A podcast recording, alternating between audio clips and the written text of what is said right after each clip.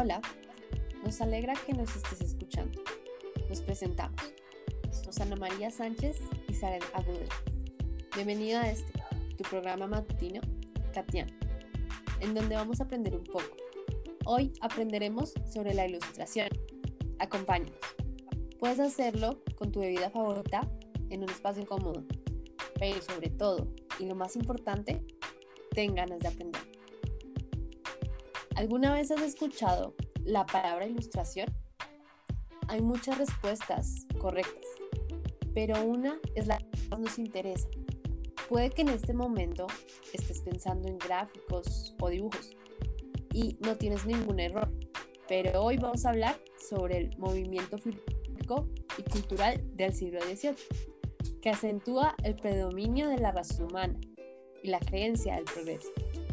Esta es la definición según la Real Academia Española. Pero nos enfocamos en el concepto del que habla el filósofo y científico Immanuel Kant, un nombre muy importante que brota en el siglo de la luz y nos hace cuestionar la crítica con su ensayo sobre la ilustración. Tenemos un invitado muy especial el día de hoy. Señor Kant, ¿nos escucha? Fuerte y claro, señorita, fuerte y claro. ¿Nos podría ampliar la visión del significado de la ilustración? Por supuesto. El ser humano es capaz de pensar por sí mismo. Es decir, que la ilustración es la capacidad de poder razonar o ilustrarse por su cuenta. Sapere aude. Muy bien dicho, señor Kant. Sapere aude. O ten el valor de servirte de tu propia razón. Señor Kant, tenemos una duda.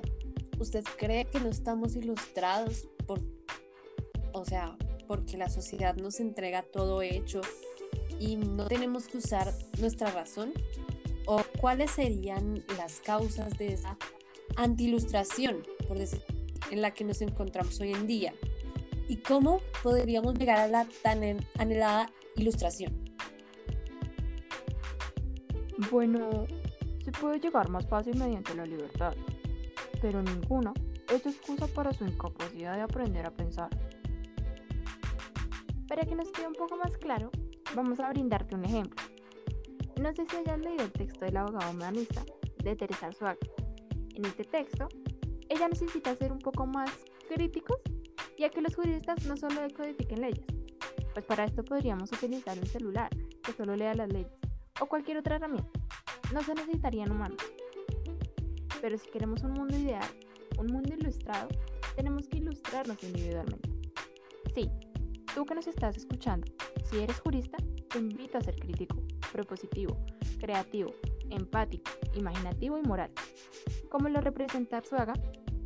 Sin embargo, si no eres jurista, también a lo que sea que te dediques, tienes la capacidad, porque el razonamiento viene de la naturaleza.